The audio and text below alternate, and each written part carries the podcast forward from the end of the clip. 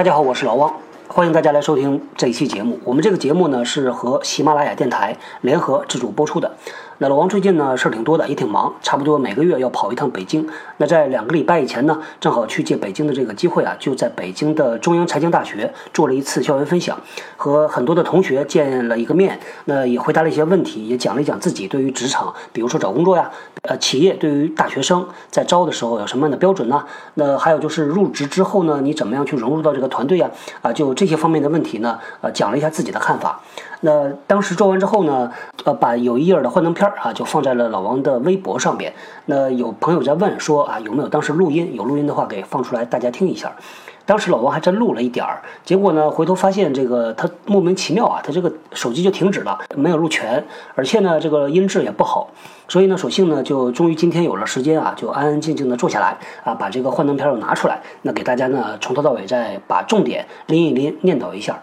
这老王选的话题呢，啊，很长啊，叫职场航程之从取得船票到上船起航。呃，为什么叫用船这个东西做比喻呢？因为其实，在很多企业里边，尤其是外企啊，它这个招了一个人，给了一封这个 offer 之后呢，那个是一个大信封。往往呢，这个比如说啊，这公司雇了你，那你就会收到这么一个大信封，里边很多东西，有合同啊，有各种各样的什么欢迎信呐，公司的流程介绍啊，呃，你入职的时候你要带什么材料啊，等等，很多。边那个欢迎信呢，如果它是用英文写的，你可能就会看到这么一句话，说叫做 Welcome on board。这个老汪在十几年前也是拿到这么一封呃入职信的时候，当时挺激动的，呃接完激动之后呢，就没看懂这个 on board 啥意思，后来去查了一下，发现这个哦原来是上传的意思。那后来觉得这事儿啊挺有意思，因为你加入一家公司呢，其实就很像你呃上了一条船，这个尤其是大学毕业啊，呃你是从一个学校岸边出来，登跳到一条船上，这船呢可能是一个小舢板，也可能是个大航母，也可能是。呃，军舰，呃，一不小心有可能上了条贼船。这个现在说实话，这个职场上贼船很少啊。呃，只不过呢，有可能这个船啊和你自己想要的那个不匹配，那对你来说可能就是贼船。你做了一段时间呢，觉得不爽，特别不爽，那你就想呃换到另外一条船上，这就发生了什么呢？跳槽啊。那有的呢，压根儿就没找到另外一条船，直接跳海。所以呢，啊，老王这个讲座啊，就以中间的一个关键点为基础，就是上船这么一个点。往回推啊，就是你在上船之前，那你总要去拿到船票的。那通过什么方法能够拿到这个船票呢？那这是呃第一个话题。第二个话题呢是上了船之后，你就要变成船员了，你就要变成他们中间的一员，要入伙。那么怎么样才能够算入伙？呃，这个具体到职场啊，到工作环境，你作为一个九零后的，你一直生活在学校的环境里边，身边都是老师同学，那你加入这个团队呢，里边有大叔有大妈，对吧？有大哥有大姐，啊，有有可能有些人年龄已经挺大的了，那他们会有自己的一套工作方法，有一套的语言规范。你作为新人进去之后，有什么地方要注意的？有什么话不能讲？有啥衣服不能穿？吃饭跟谁吃？那这些东西呢？其实很多这个没有工作经验啊，包括没有实习经验的同学呢，其实真的可能是两眼一摸黑的。所以呢，老王在呃讲第二个话题的时候呢，针对于这些方面呢，专门重点讲了一下。它也不是什么秘密，但是呢，确实如果没有经历过的话，可能是一不小心要跌一个小跟头，要有一些教训，慢慢的从教训里边才能掌握得到。好，咱们就长话短说啊，我们来看这个片子之后呢，会把这个片子放在啊微信的公众号里边。那大家呢可以到微信公众号里面去看到这个呃老王手绘的片子，因为这次比较任性，每一个图片都是老王自己画的。为啥画呢？它也有一个原因，因为原来在准备这个幻灯片的时候啊，当时想找一些比较贴切的图片，但是找发现其实挺难的，尤其有些东西呢不太容易表达。那后来索性想干脆就画得了，结果画着画着就上瘾了，就索性就每一页都是自己画的。所以大家可以在微信公众号里边呢看着这个幻灯片啊，每一页那对应的在听这个节目啊，可能会有一些参考。那先说第一个话题，就是取得传票。取得传票呢，呃，老王打算从两个方面来讲。第一个是从企业端，也就是作为企业，我在招人的时候啊，我会看重什么样的能力，到底什么样的特质。那么另外一个就是对于这个应聘者，对于学生来说，比如说啊，我有我认为自己是有能力的，那么我怎么去展示我的能力给企业看，这样双方是一个匹配啊。第一个话题，跨国公司啊，到底他在寻找什么样的人才？在去中财之前，老师也帮着收集了十几个问题，其中就有同学问到这一点，他问的比较具体，说金融行业，比如说保险行业里边啊，在招新人的时候呢，他要什么样的条件？那这个答案老王是这样看啊，对于大部分企业啊，他。对于特定的岗位，它的要求一定是不一样的。但是呢，它对于这个应届毕业生，往往在很多地方是有共同点的。那这就是老王在分享的时候讲的这个共同点。总结下来呢，我认为呢有这么六点。第一个可能大家都能意识得到，叫做教育学历。那在这一点上呢，老王之前在别的学校里边呢，也有同学在问说，这个对于这个二流、三流学校啊，可能学生不公平。为什么不公平呢？因为他说很多大企业呢，招聘的时候就看那个顶尖学校的好学生啊。原因呢是这样的，企业其实没有一个歧视啊。对于企业来说呢，招人就是一个呃决策的过程，就是一个 people decision。所以呢，他一定会用最简单的方法去呃用最高的效率把那个人筛选进来。那学校。和学生还有成绩，其实呢，这就是一个最简单的、已经前面被筛过的途径。如果是二流、三流，那你又想去和这个特别顶尖的学校的同学去竞争的话，那么你就要考虑啊，除了这个之外，能不能把其他的方面都展示出来？因为在老汪这个逻辑里边呢，除了这一点，还有五点，你可以拿这五点去和其他的同学在一个层面上去竞争的。这个学历呢，它其实在很多时候它只是一个敲门砖，进了门之后，这东西立刻就被抛掉了，没有人再关心你是什么学校毕业的了。所以呢，这个呃，大家不用在这个上面花太多时间，因为之前有同学在问说，呃，求职就业啊，我是要读一个研究生或者要读一个博士生呢，还是我现在就要工作？那原因，如果你认为读博读研是为了给这个加分的话，呃，老王是这么看，加不了太多的分儿，这个花三年花两年的时间。那你可能失去的机会成本会更大。好，这个不啰嗦啊。那说第二点叫能力，能力呢，这是最明显的。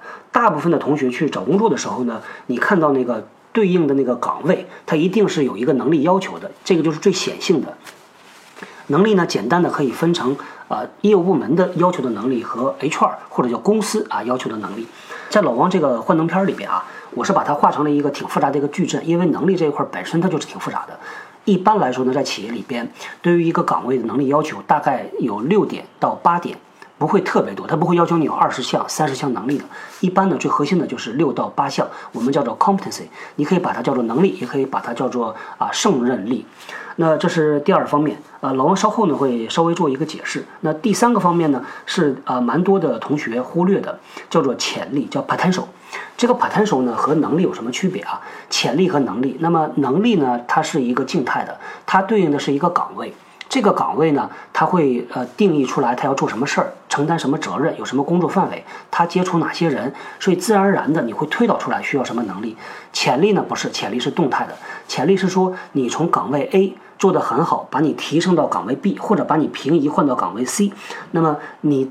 到 B 和 C 去做那个事儿的时候，你的成功的概率有多高？同样是十个人进公司，潜力高的人，他比别人提升的速度和成功的概率就要高，这就叫潜力。所以对于企业来说呢，尤其在招大学毕业生啊，在招这个叫做管培生，他往往是千里挑一，万里挑一，花了很多的资源，所以他招的不仅仅是要看静态的能不能适应这个岗位，他还要看的是你能不能有一个很好的潜力，在我企业里边能够快速的成长。潜力呢，它不会具体的让你去做一些问卷评测，它可能是把它这个嵌入到面试的环节，嵌入到在线测试的其中一个环节，这是第三个方面。第四个方面呢，叫成熟度。成熟度这东西啊，每一个企业都会看，原因是什么呢？因为现在企业的大环境呢，这个用人成本很高，所以他在招人的时候啊。真的是一个萝卜一个坑，所以呢，这个比如说我现在我要招，好不容易要了一个这个我们叫做 high con，就是你要到了一个编制啊，那你去招人，你总是希望这人过来之后很快就能上手嘛，那你带一带，他马上就能独立的干活，成熟度不高的那就比较麻烦，那你就想一下，你带了一个小朋友，感觉那什么事儿呢，你都要去关照一下，什么事儿你都不放心，所以呢，大家都希望招这个成熟度比较高的人，成熟度到底能不能看出来呢？老汪呢认为是能看出来，只不过呢我们没有太多的这个精力啊，去真的去认真的评估，所以我们往往是在筛选的过程看他的工作经历，在面试的环节通过他的表现，比如说这个人啊，在面试的过程里边，他目光是不是够坦诚，他能不能够比较客观的去看待自己和评价自己，那还有呢就是他在整个面试环节里边，他展示出来的这个声台形表、音容笑貌，是不是给你感觉上是？呃，是一个成人。那因为老王之前啊，在节目里也提到过，这个有的学生呢，感觉上就感觉抖抖呼呼的，就在那个面试环节里边，所以这种呢，确实是失分的啊。那成熟度是第四个方面，第五和第六呢，简单的说，第五呢，把它叫做文化匹配度，那么第六呢，叫做诚实诚信。这个文化匹配度啊。因为这个企业和企业不一样，就像我们一直讲，企业有自己的 DNA，它有自己的行事风格。在这个环境里边的这一千人或者这一百人，他们是有一个共同的套路的，他们的做事方法。比如说，你同样加入军队啊，你加入瓦岗山，加入起义军，那他是一个套路，一百零八个好汉，讲究的是个人战斗力。你加入军队的话，军队会有军队的要求。那再看行业，比如说很多的传统行业，像金融啊，像化工啊。他们特别讲究这个秩序，特别讲究体系、等级，讲究流程。那么，如果你是一个啊特别特别在意这个叫什么呢？叫自由的人，那可能像这样的行业或者是个特定的岗位。就不一定适合。那比如说学金融的同学，如果呢，呃，特别想要这种，就是呃，不一定天天泡在家里面待在一个地方，那真的可以考虑去啊咨询公司。他的工作方式就是天天拎着包到外边去晃，在这个地方待一个月做项目，做两个月做做项目，然后呢换到另外一个行业，换到另外一个城市。老王的建议是大家可以考虑，但是他在这个阶段他不是一个最关键的。那么第六个就是诚信，诚信呢，其实啊，这个老王一直讲，呃。我们呢是有所为有所不为，有些事儿呢不要做。比如说之前在看呃简历环节，经常你能看到这个一个学校同一届的啊，这个因为大家都投简历嘛，你会看到十几个、二十几个学生会主席，那这里边一定有人在讲假话。我们愿不愿意去花时间去筛选呢？这个有的时候真不太愿意，所以可能就直接就把这一条忽略了。在面试环节，如果真的挖出来，这个人其实打分啊扣分扣的是蛮厉害的。那么简单的说啊，呃，跨国公司在寻找人才的时候就看这么六个方面。那这六个方面其实有不同，比如说呢，学历、教育这东西呢，你加入这学校了，你现在就在读这个书，所以这东西没法改。那么有几项呢，也不太容易改，比如说潜力这东西啊，很难改。如果真的想改，占的其实是自己。老王之前在别的节目里边提到，叫做舒适圈或者叫舒适地带。想发展潜力呢，其实挑战的自己，就是你原来不习惯做、不想做、给总给自己找借口、不愿意去做的那些事儿。那么诚信，这个就是惯的，在生活里边应该是有一个标准的，应该是有个底线的。那么还有就是成熟度和文化匹配度，这个东西呢，其实更多的是往里看，看自己。好，我们翻页啊，呃，看呃两个角度，第一个呢是叫做。HR 眼中的能力，它往往代表着公司的这个角度，因为它是跨部门的啊，它是跨团队的。那 HR 看哪些呢？呃，老王的总结呢是有五点。呃，先说这五点是什么？第一个叫做计划能力，第二个叫做问题解决能力，第三个呢叫做结果导向，第四个呢叫做适应能力，第五个叫做人际敏感度。这么五个方面。那么这五个方面呢啊，先说难的吧。这个男的呢，适应能这个适应能力表现在啊，你和这一群人打交道的时候，你用他们的方式，你觉得特别爽，很舒服，因为跟你一样。比如说你在办公室里边啊，和这些办公室的呃姐妹们呐、兄弟啊，这个呃小清新呐，喝喝咖啡、聊聊天、谈谈电影、谈谈旅游。结果某一天啊，说你现在职责扩展了一部分，请你到线上到这个销售里边去和销售的兄弟们打打交道。结果你发现呢，你和他们好像就两路人，没法对话。他和你讲的东西你不太习惯，甚至你不太喜欢。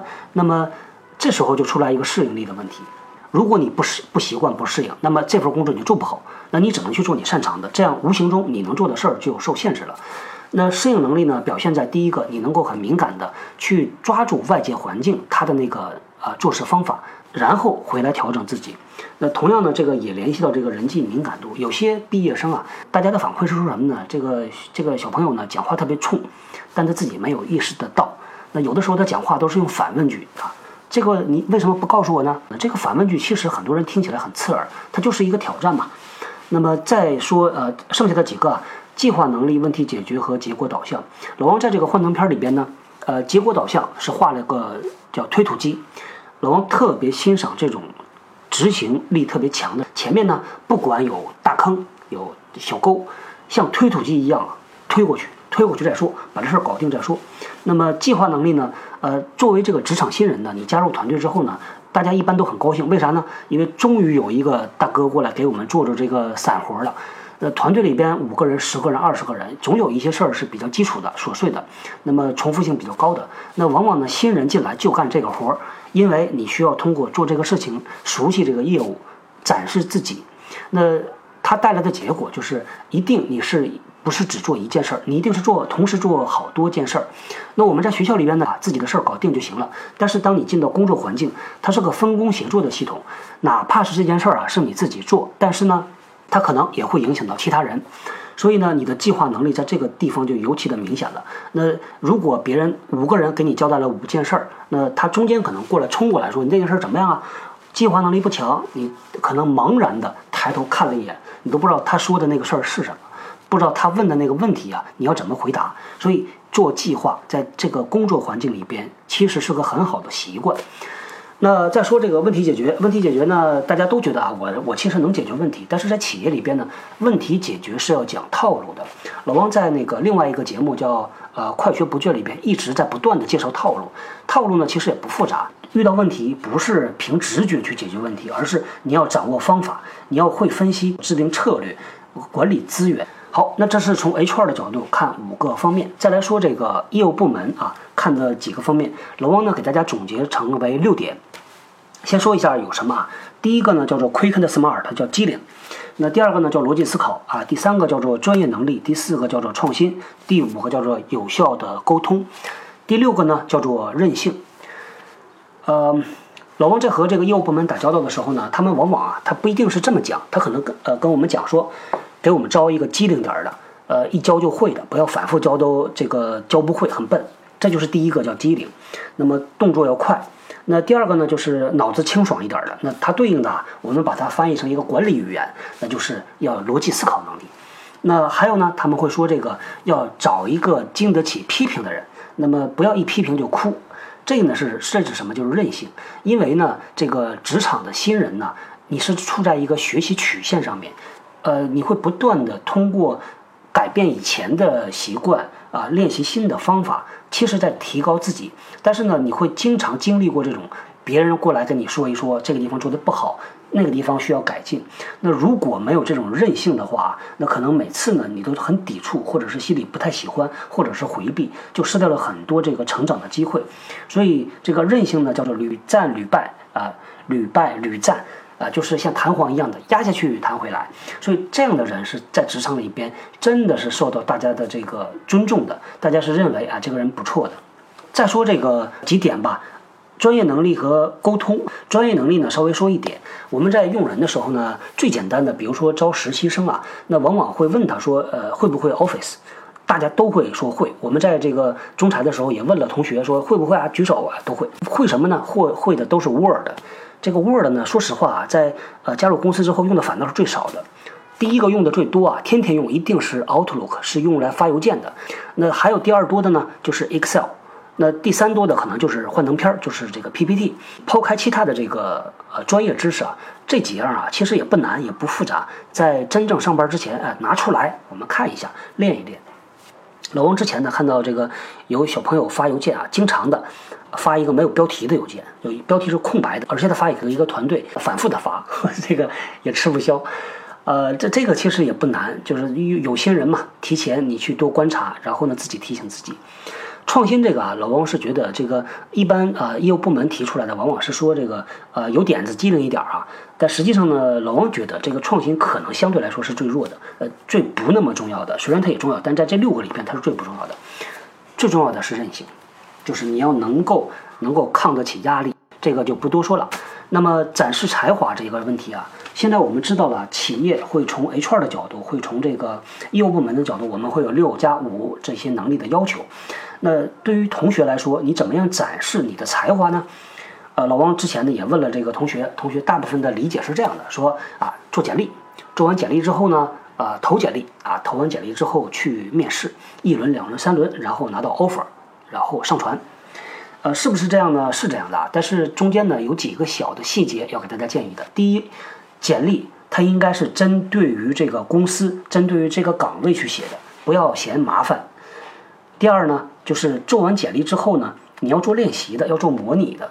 要找一个同学，找一个老师，或者找一个师哥师姐，坐下来帮你去练一下。因为很多事儿吧，你觉得脑子里边想清楚了，但是让你讲，可能又讲得不清楚。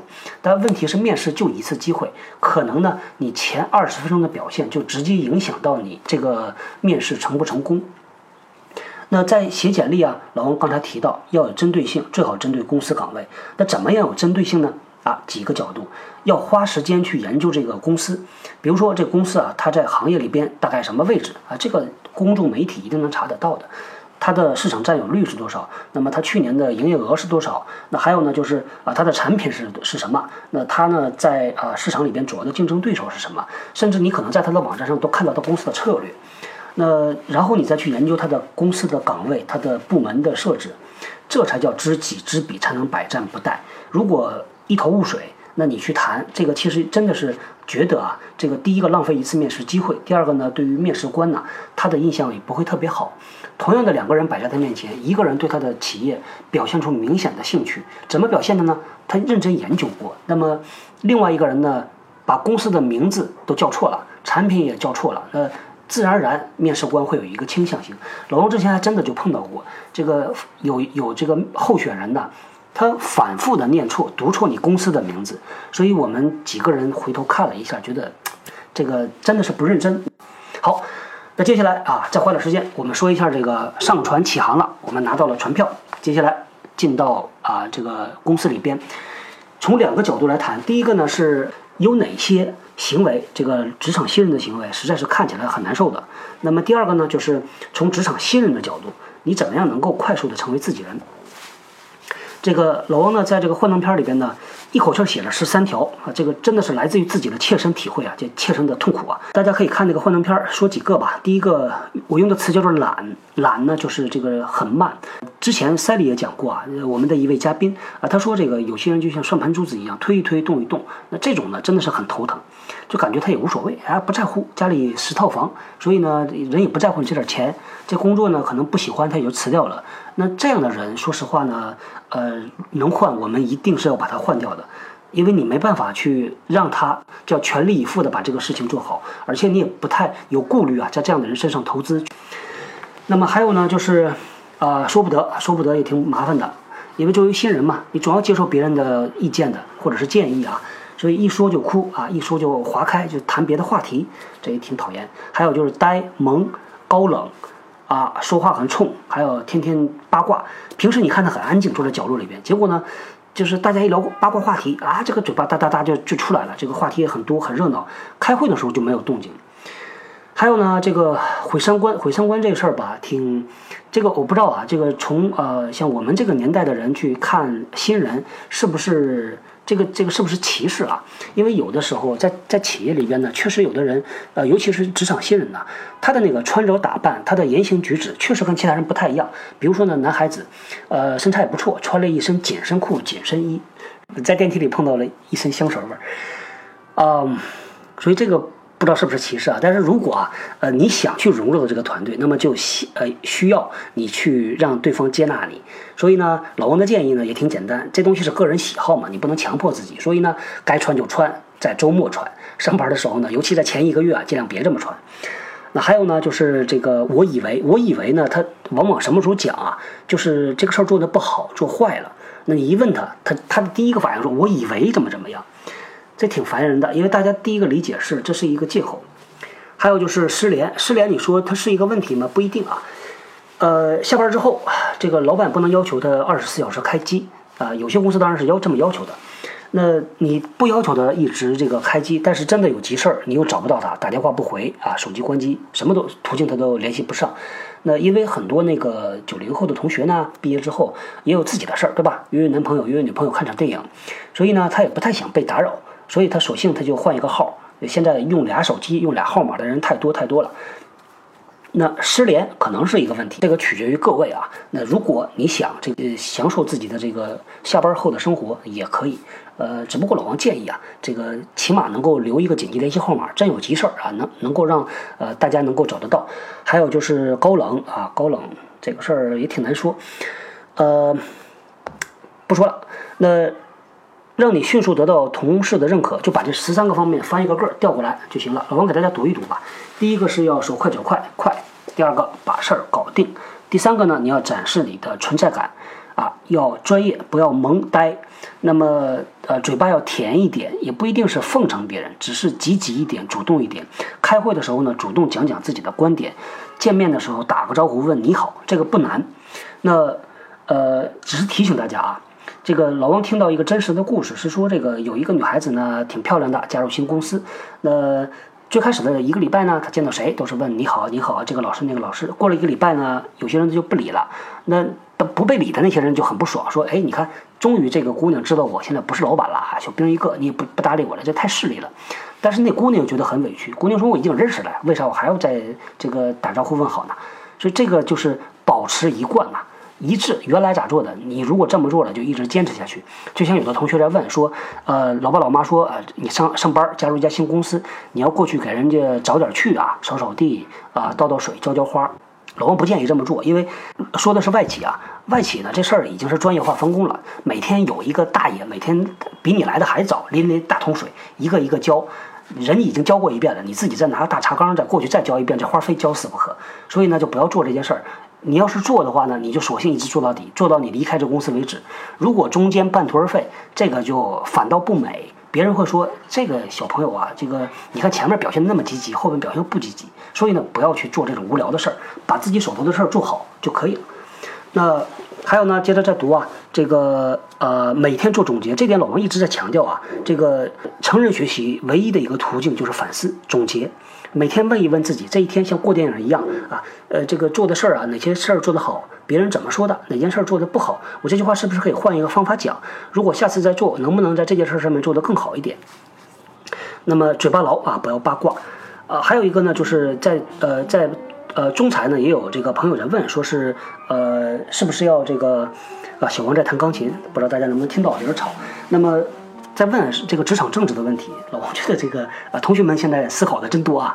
那职场政治呢，它一定是存在的啊，呃，而且它是中性的，它没有好或者不好，因为人是社会性动物嘛，啊，这个，所以老王的建议呢，是在职业生涯早期啊，呃，长本事、拓人脉、开眼界，其他的都不用去想。那么，甚至钱可能是都是第二位的，所以呢，尽量不要抱大腿，不要抱那么早的大腿。好，这个也不跟大家啰嗦啊。那么啊，接下来啊，再翻篇儿啊，看到这个如何成为自己人？成为自己人呢？这个老王在这个图上画了一个办公室的布局。那一般呢，新人加入之后，你总会坐在一个角落里边的，或者靠外，往往都是这样。呃，坐在最外边啊，然后呢，这个你的电脑屏幕朝向外边的。这个呢，是老王给大家一个提醒。作为新人进去啊，很多东西你决定不了，所以呢，你可能要有个心理预期，就是你进去之后可能坐的位置就是大家都不太想坐的，你做的事儿呢也是大家都不太想做的。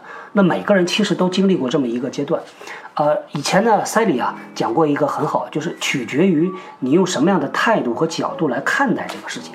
所以你觉得如果委屈呢，你就说那我们就是蘑菇嘛，对吧？没有阳光雨露，偶尔泼盆脏水。但如果反过来，你说这是我展示自己的一个好机会啊。所以很多时候呢，同样一件事儿啊，像硬币一样有两面啊。那你看到不同，你最后的结局就不同。那扯远了，我们扯回来，说到这个，呃，你坐在一个办公室里边，坐在一个座位上，那老王的要求啊，建议就来了。你在第一个礼拜，你需要认识多少人？你身边的这一圈，以你为原点，先画圈。这个圈应该是越画越大的。一个月、两个月时间，你就应该能够认识你团队里所有的人，你部门里所有的人。然后呢，就你工作环境里边能够接触到的人，尽量让别人认识你，你也认识别人。啥叫认识呢？能够叫得出名字，知道是哪个部门做啥的，这就成了。那么再说这个啊啊，再翻页啊，职场社交的三大宝地，三大宝地呢？第一个宝地叫做打印机边儿，第二个宝地叫做饮水机边儿，第三个叫做饭桌边儿。那么前两个呢，其实是你没法选的，因为你打盆打打拿一杯水啊，那你不知道会碰到谁。但问题是碰到了之后呢，不要躲开。然后经常看到有这个新的，好像很有礼貌的就站到边上了，他也不吭声。那我们还得主动的点一下头，点头他也给你点下头，他不讲话，这是个很很可惜的机会。所以打个招呼，问问说啊，我是谁，刚来的啊，您是哪一位？然后您是做什么哪个部门的？这个也不难。老王看到有一些比较聪明的这个小朋友啊，他会找一些话题说：“哎，你这个杯子挺好的呀，这杯子我也有一个呀，啊，等等等等，这个茶叶啊，我这个喝茶好吗？等等。这个有些人真的嘴巴很甜，这个甜呢，我，也不觉得是个贬义词啊，因为他知道主动的去和别人建立一个联系。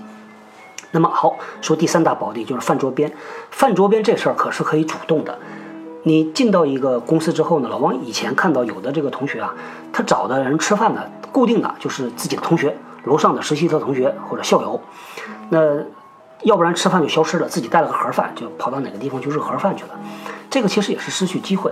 所以呢，老王的建议是，如果你上班了之后自己已经有工资了嘛，对吧？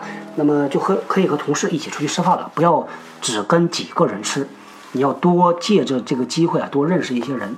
老王一直强调啊，这个入职之后啊，职场新人三个重要任务啊，扩人脉。这个人脉可能就是你未来的资源，因为在很多时候呢，大家说公司不给我机会，啊，没有我想去那个部门，但是人家不让我去。其实我看到很多成功的，是别人把他拉去的，别人看好他，会主动的把他拉过去。那他怎么能够看好你？他要先知道你才行嘛。所以呢，这个要扩展人脉。所以这三个方面，那么一个建议啊，大家呢进到公司里之后，可以去主动的问老板说，哎，老大给我一个建议，我跟谁吃饭比较好？有可能你一不小心，你你约的那个饭搭子啊，吃饭的正好是老板特别不喜欢的，说这人一点都不好，所以呢，问老板啊，这个比较的啊放心一点。好，再翻页，那么就是一个职场新人的典型的靠谱的一天是什么样的？从早上开始啊，老王在这儿画了大概五个钟啊，早上一直到晚上。早上呢见面你好，那么呃上班的时候呢，把事儿搞定，动作快，手快脚快，那么 be professional。还有就是别人给你提意见。很简单，好，收到了，下次改进。那到了中午吃饭饭局啊，存在感刷存在感，啊，嘴巴甜一点。那到下午重复上午的那个，呃，手快就快，把事儿搞定。到了晚上两点，呃，不是半夜两点，是两点要注意的啊。第一个是每天做总结，养成这个习惯。你甚至可以写一个叫做呃叫做什么 reflection diary，一个反思的日记等等等等啊。那么第二个第二点就是。你要确保能找得到，不要失联。好，最后的几句话，呃，很多的这个同学入职之后呢，会说，呃，我不喜欢打杂，啊，这个工作特别没有意思啊，每天做的就那么几件事儿，那翻来覆去的做。呃，老王想说的是什么？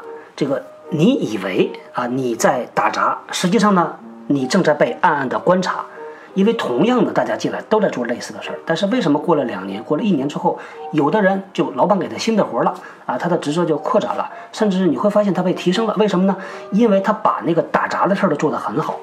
所以新人进来呀，这个对于团队、对于老板来说，其实他要考验一下，他考察的呀，他看你到底能够做多少，能不能做得好，还要去培养你的一些好的习惯。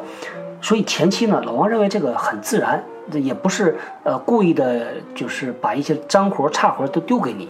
那你可以通过做这些事儿，把这个你的能力啊展示出来。那老王最后呢也不能免俗啊，给大家说了几条名言，这是自己想到的啊。说实话，老王不太喜欢这个名人名言，呃，就是这种给人下结论，因为这个事情世界太复杂。你你嘴里的蜜糖可能是对于别人来说是毒药。那先不管了，老王先说说自己的看法。第一点。你要接受这个世界是不公平的，不要尝试着去讲公平。老王在别的节目里边也提到，在商业社会、商业环境讲的是商业道德，不讲的是伦理道德。我们不讲好坏人。那么，呃，第二点，呃，同学啊，同事不是同学，老师，呃，老板不是老师，这真不太一样啊。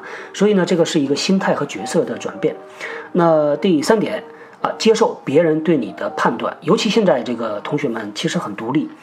呃，有很多独立的见解，包括对自己的，尤其是对自己的，别人对他的判断，有的时候他很抵触的，他不一定表现得出来，但是真的内心就不爽，在微信里边就哒哒哒讲一堆。好，那第四点呢是开始尝试啊做不喜欢的事儿。第五点，别浪费时间，让所有人都喜欢你。碰到过这样的同学，哦，什么事儿都接啊，表现得特别的热情啊，但是说实话呢，在一个公司里边。可能所有人都喜欢那人是谁呢？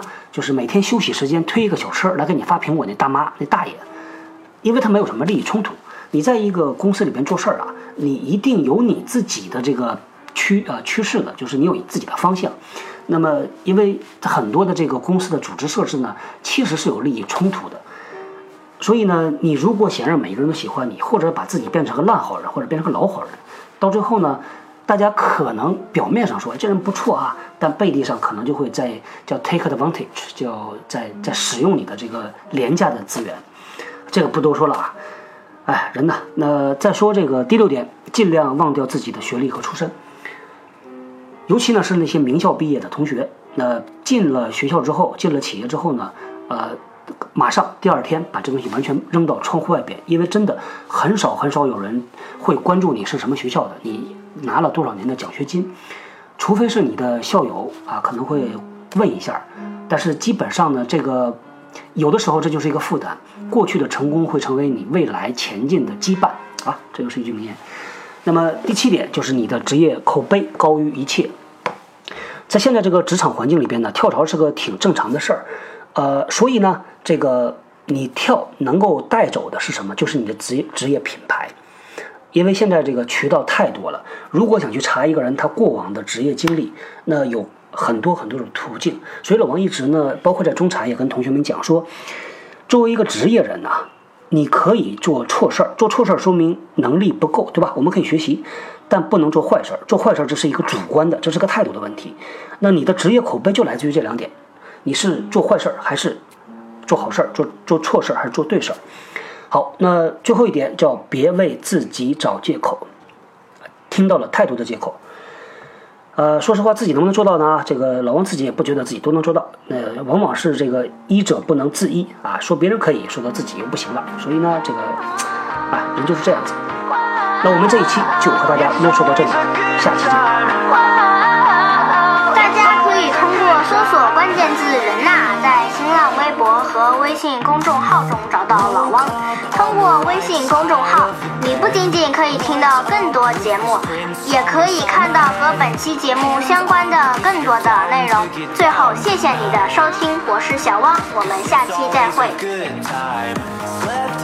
All my clothes like I didn't care Hopped into a cab, take me anywhere I'm in if you're down to get down tonight